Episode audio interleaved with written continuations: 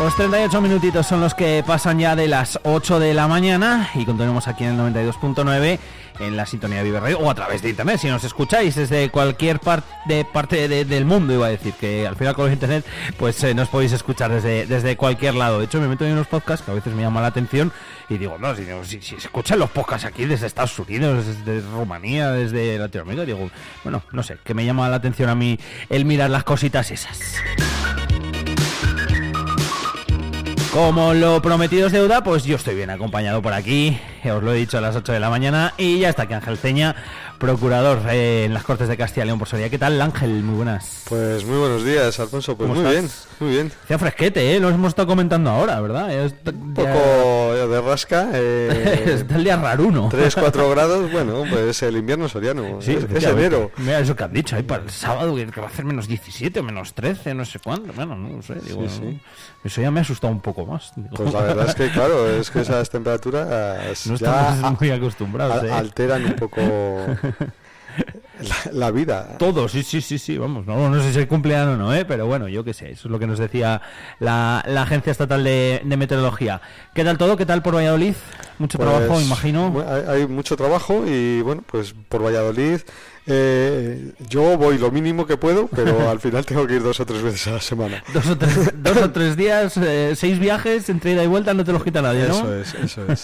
que siempre hablamos de, de que, jolín, de que si tuviésemos la autovía, y me que yo siempre lo digo, es que el viaje a Valladolid, jolín, es de los que me da perezota, ¿eh? Es, da mucha pereza, eh, los tramos de autovía, lo que hacen, lo que no es, los tramos de autovía que han abierto, por ejemplo el Temeroso, que mm. ha mejorado bastante la circulación en esa parte, pues lo que hacen es eh, hacerte añorar lo que sería tener toda la infraestructura completa, porque al final pues son de 206 kilómetros, pues hay eh, cerca de 80 85 con autovía, con lo cual eh, lo que dijo es que si fuera entera es que nos plantábamos en hora 45 minutos. Lo pensamos todos cuando se acaban esos, esos tramos que decimos, uff, ahora empieza lo malo, ahora empieza el rato peor o, tal. Sí, sobre todo los días entre semana que hay mucho tráfico pesado, mucho, porque es una ruta muy utilizada por el transporte de mercancías desde Oporto hacia, hacia la frontera de Girona. Y con el peligro que tiene también. Y con el peligro que tiene.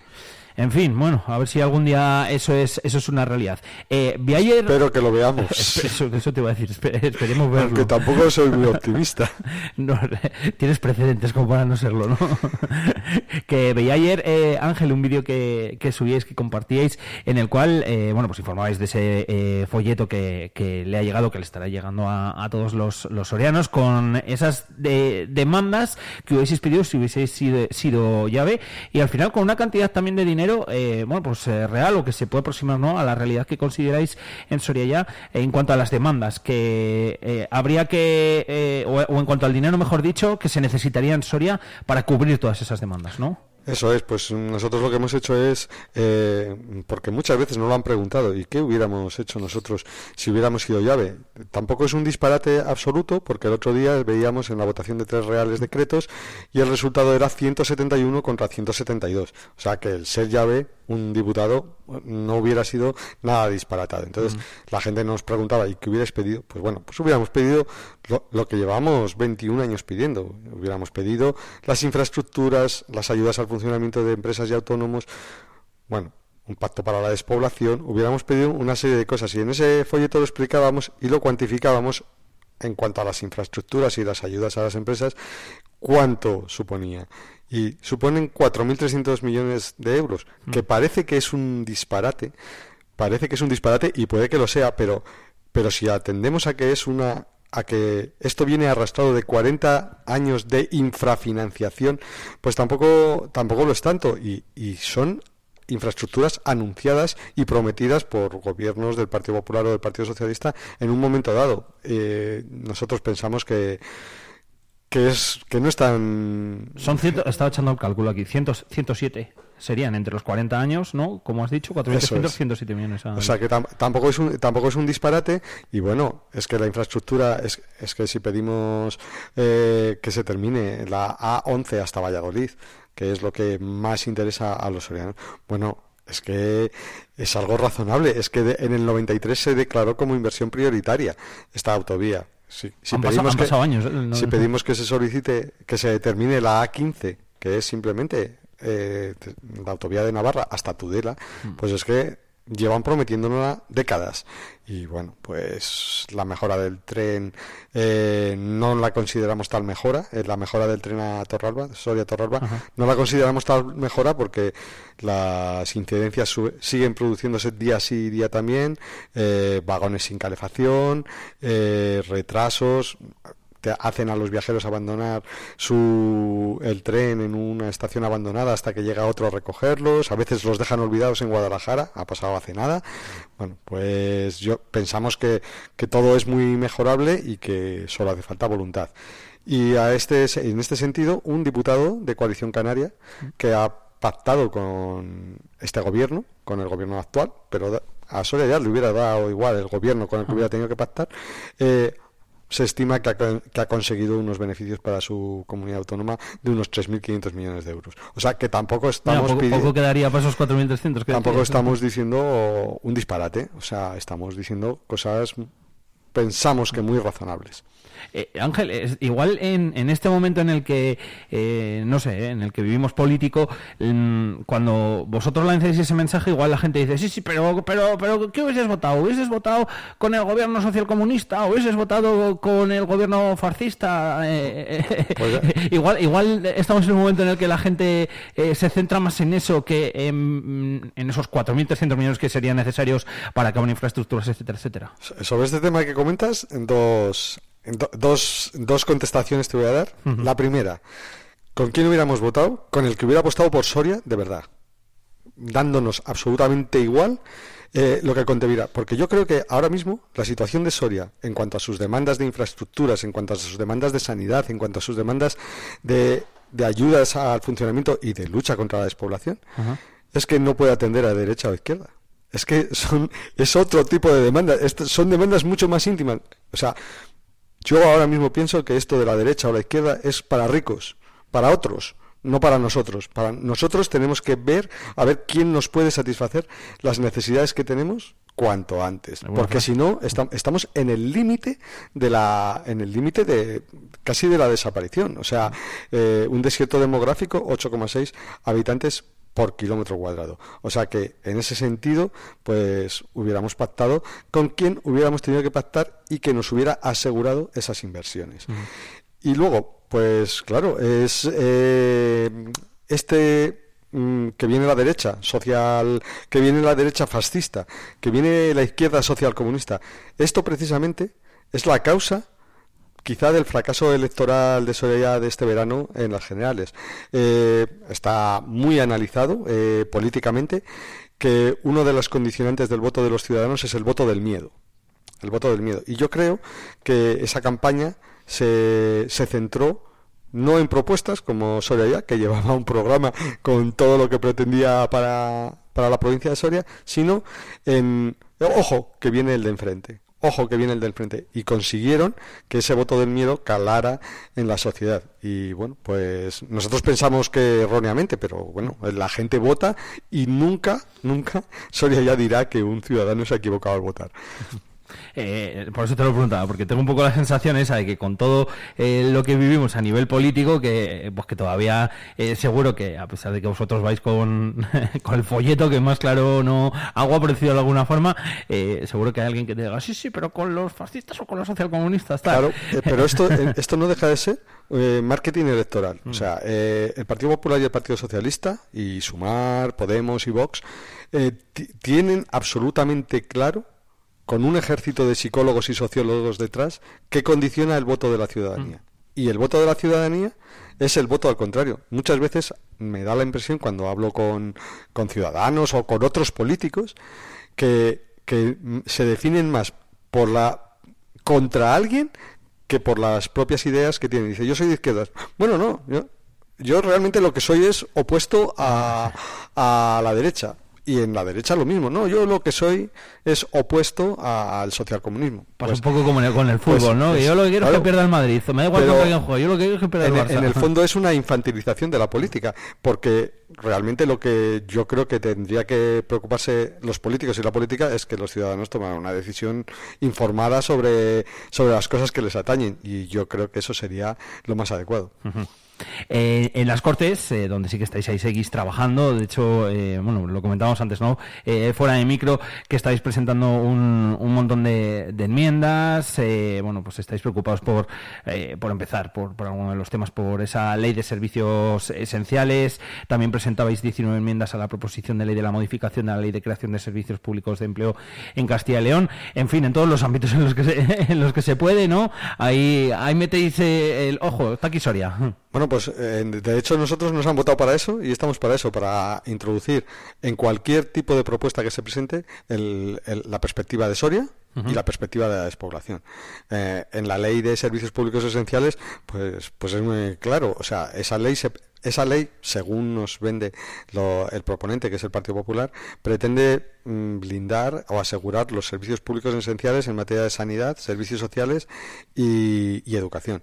Y nosotros, pues, eh, no podemos estar más disconformes en cómo se abordan esos servicios en la provincia de Soria. Yo creo que eh, en, en sanidad en concreto, Tú solo tienes que salir a la calle y a la primera persona que, te encuentres le preguntas, cuénteme una historia que haya tenido usted negativa con la sanidad de Castilla y León. Y bueno, igual te puede estar hablando tres horas. Y eso la primera persona que te encuentres. Yo creo que los servicios sanitarios se prestan en Soria muy deficientemente y nosotros hemos metido enmiendas pues para intentar mejorar eh, esa prestación y, asegurar que, lleguen a todo el territorio, porque en esto de los derechos de acceso a los servicios públicos esenciales, la Constitución, el Estatuto de Autonomía y las leyes son claras igualdad de acceso, igualdad en el acceso.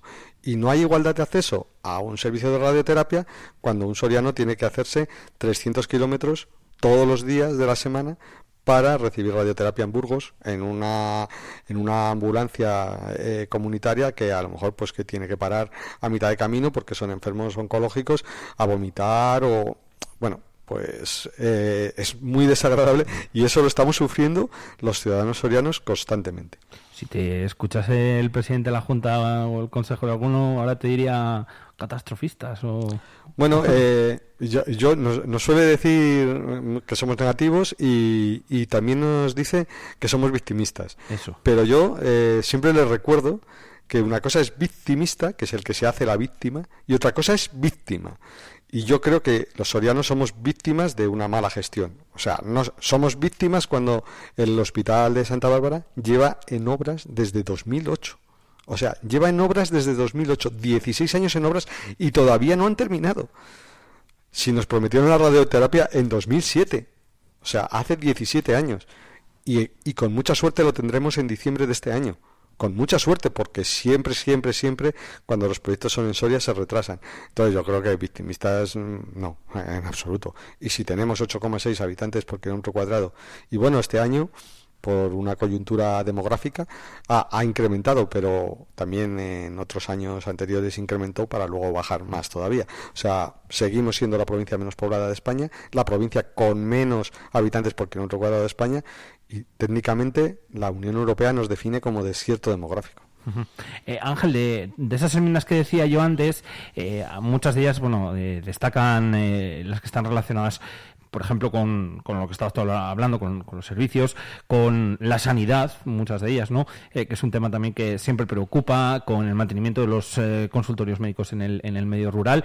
Y luego también eh, vi que se cambia esa denominación de habitantes, de hecho, por el de población vinculada, que puede parecer así una algo así más, pero creo que es muy importante. Tiene un fundamento muy importante. Por eso. Porque a ahora eh, los, servicios en los consultorios médicos rurales se dan por las tarjetas sanitarias que hay en ese municipio, en ese municipio, en esa localidad. Y nosotros pensamos que en Soria hay muchos, muchos municipios que tienen una población vinculada importante.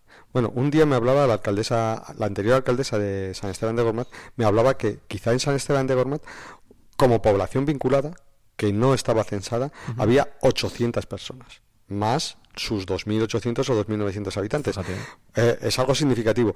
Pues hay que encontrar la manera de cuantificar esas tarjetas sanitarias porque esas personas que no están empadronadas pero que sí que acuden a los consultorios eh, también tienen que recibir prestación asistencial y a la hora de fijar la apertura de los consultorios hay que contabilizarlas. Y pensamos que es algo de pura lógica. La verdad es que sí. suena, visto desde, desde fuera, así que eh, suena muchas veces eso, a, lógica. De todas esas enmiendas, creo que no me he dejado ninguna así. El resumen lo podríamos dejar ahí, ¿no? Sí, en, el tema de, de, la ley de servicio público de empleo, lo que queremos es garantizar que haya una prestación territorial del servicio. Que, o sea, ahora mismo la modificación que se pretende eh, pretende fijar unos órganos pero solo fija la estructura central de los mismos en Valladolid. Y nosotros queremos garantizar que por ley haya una estructura territorial una estructura en cada una de las provincias de ese servicio público de empleo. Y que venga en la ley no que se deje a un reglamento posterior que, deciden los políticos desde Valladolid no que venga en una ley. Em, también habéis mostrado a lo largo de estos pasados días vuestra preocupación por el futuro de ese grado de relaciones laborales en, en el campus que es otro de las materias importantes. Sí, pues, la verdad es que en cuanto salió la noticia empezamos a documentarnos y claro, es que eh, la Universidad de Valladolid ha hecho varias propuestas, entre ellas eh, dejar de ofertar este grado. Y nosotros pensamos que en materia universitaria el campus es un elemento importantísimo para la provincia de Soria, importantísimo, esencial que tenemos que proteger, un elemento de mucho valor, mm. de mucho valor para la, para la ciudad y para la provincia de Soria. Y Sobre todo porque conseguir que gente venga aquí a estudiar y algunos de ellos se puedan quedar. Eso es. Y además, ni un paso atrás en este sentido. Relaciones laborales eh, surge hace más de 30 años. De hecho, fíjate si es importante eh, el grado de relaciones laborales que, que durante antes de, entrar el Colegio Universitario de Soria en la Universidad de Valladolid había un patronato en el que la ciudad, el ayuntamiento, o sea, la ciudad, el ayuntamiento de Soria, pero también la Diputación Provincial y otras instituciones públicas y privadas aportaban dinero a un patronato para la creación y el mantenimiento de este grado. Este grado es estratégico, lo necesitan las empresas. Y este grado también es estratégico porque sirve para que para la administración pública, para que puedan tener mm, titulados mm. de grado superior para acceder a puestos de la 1 que muchas veces en la administración pública ahora mismo en Soria son difíciles de cubrir. Con lo cual, vamos, nosotros consideramos que en este sentido ni un paso atrás. O sea, el campus de Soria está para incrementar su oferta, no para reducirla. Sí, porque además incrementarla significa, lo hemos visto, ¿no? Con, los últimos grados que, se han implementado, que, luego se cubren y que la gente la gente viene. el concepto que tiene la gente de igual me voy a estudiar a Soria, uff, que bajó, no, ni mucho menos. yo creo que es todo lo contrario. Hay que hacerse la idea de que, por ejemplo, en el grado de Ciencias de Actividad Física y el Deporte, CAFIT, eh, que ofertan 40 plazas de primer curso, el año pasado hubo tres, cerca de 380 solicitudes como primera opción eh, de, estudiantes para acceder a ese grado. O sea, 40, 40 plazas, 380 solicitudes. Solo, o sea, eh, eso es un grado que tiene éxito. Mm. Y, lo que hay que hacer pues es trabajar para que el grado de relaciones laborales sea atractivo y que siga y que siga prestándose y, y a lo mejor una cosa que, siempre decimos es que la universidad no tiene que esperar pasivamente a que vengan los estudiantes a apuntarse sino a lo mejor tiene que hacer como otras universidades de España pues un poco de marketing y decir esto es lo que ofertamos, aquí puedes formarte de esta manera y, de esta otra. Y los, a conocer. Y los graduados en relaciones laborales son de lo mejorcito que puede salir del campus. Luego, al final, eh, todos los que vienen y estudian aquí, eh, lo que decía yo antes, bueno, pues eh, algunos se quedan lógicamente y, y, luego otros los que se van, que también se van hablando maravillas de Soria. O sea que, con todo esto, Ángel, comentabais el otro día también que asegurabais que la provincia nunca ha sido tan relevante en, en las Cortes como ahora. Hemos puesto algunos de esos ejemplos. Son algunos, podrían, podrías poner más, seguro. Bueno, pues eh, tú fíjate, en cada pleno y en cada comisión, allí hay alguien de Soria ya.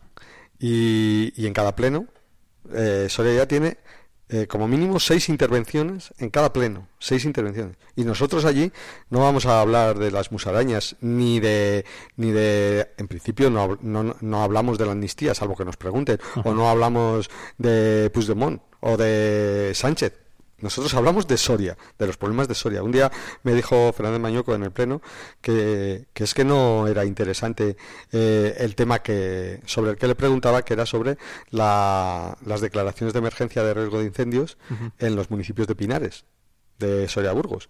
Y digo, bueno, pues no, no será interesante para usted. Él quería hablar ese día de la amnistía. Yo quiero hablar de lo que le preocupa a los ciudadanos sorianos, que es eh, la declaración, eh, la posibilidad de una emergencia de, por riesgo de incendios eh, en el Pinar Grande. ¿Qué, cosa más importante puede haber para un soriano que eso? Y, y él quiere que hable de, de la amnistía, de Puigdemont, de los pactos de investidura. Bueno, pues eso háblenlo ustedes con, con los diputados que tienen, eh, tanto el Partido Popular como el Partido Socialista, en, en, en, el Congreso de los Diputados, en el Senado, que es que muchas veces allí, en las Cortes, que son las Cortes de Castilla y León, estamos hablando de temas de política nacional, que yo creo que estamos perdiendo el tiempo con la cantidad de problemas que hay que abordar en Castilla y León. Pasa también incluso en muchos ayuntamientos. ¿eh?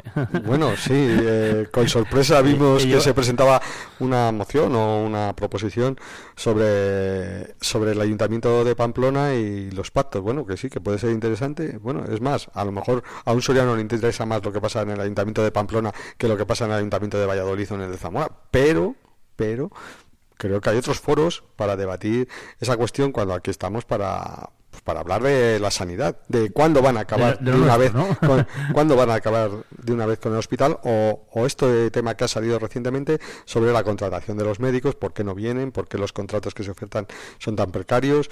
Bueno, pues mm, es más interesante abordar ese tema que nos afecta de verdad, mm. pero desde luego es nuestra opinión. Em, se presenta un 2024 eh, con mucho trabajo, como decíamos al principio, Ángel. Eh, hablando de, esas elecciones, de las elecciones europeas, bueno, le preguntaremos a, Antonio también en, su momento, pero bueno, vosotros también ahí vais a estar, ¿no? También apoyando a la, a la España vaciada, concurriendo. Eh, también hablabais hace poquito de que, bueno, con un eurodiputado son 300 y pico mil votos, creo, algo así, 320 mil, creo recordar, hablo un poco de memoria. ¿eh? Bueno, pues en... Que puede parecer complicado, pero... Sí. la circunscripción es nacional, con lo cual vale igual un voto de Soria que uno de Cádiz, y, y, a, y a España vaciada o Soria ya o quien se presente le puede votar eh, uno de Cádiz, uno de Canarias o uno de Melilla. Bien, eh, partiendo de eso, nosotros estamos estudiando concurrir porque eh, al ser circunscripción nacional es mucho más exigente el número de votos para sacar un mm. escaño, estamos planteándonos concurrir con la Federación de Partidos de la España Vaciada que ahí está Teruel existe, Aragón existe y bueno, el Cuenca ahora y la España vaciada. Bien, eh, hemos hecho los cálculos, más o menos, en otras eh, en otros convocatorios electorales suele ser entre 270 o 290 mil votos los que cuesta un, un europarlamentario. Quizá en las últimas elecciones, al que fueron, al coincidieron las europeas con unas elecciones locales, autonómicas y locales. entonces fue más, acudió más gente a votar porque ya iban a votar por su ayuntamiento, por su comunidad autónoma. Y entonces, pues, fue un poco más elevado el número de votos que, que, hacía falta. Bueno, 270.000, 290.000 votos son muchos, eh, son muchos, pero también yo creo que eh, la idea y que se, que se puede llevar, que todavía no está decidido que concurramos, pero es probable, la idea que se puede llevar está clara eh, hay un hay, hay un problema de despoblación en este país, hay un problema de desequilibrio territorial y desde que entramos en la Unión Europea en el 86 del siglo pasado, quizá ha sucedido una cosa, España sí ha convergido con Europa.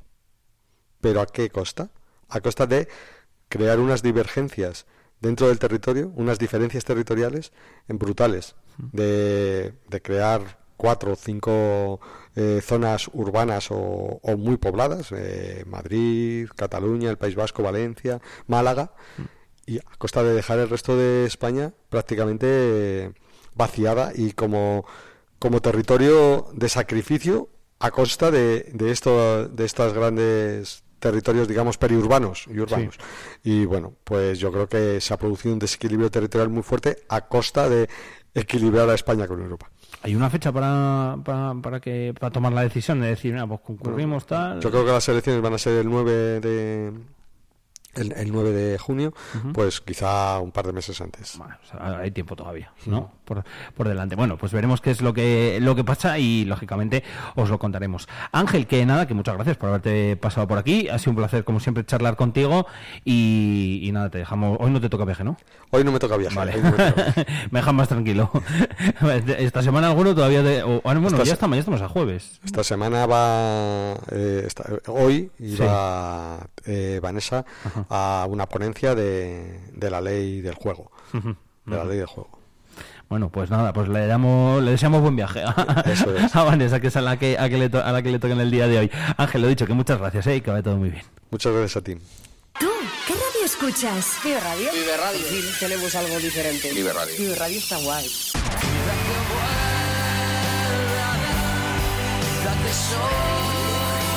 Vive Radio.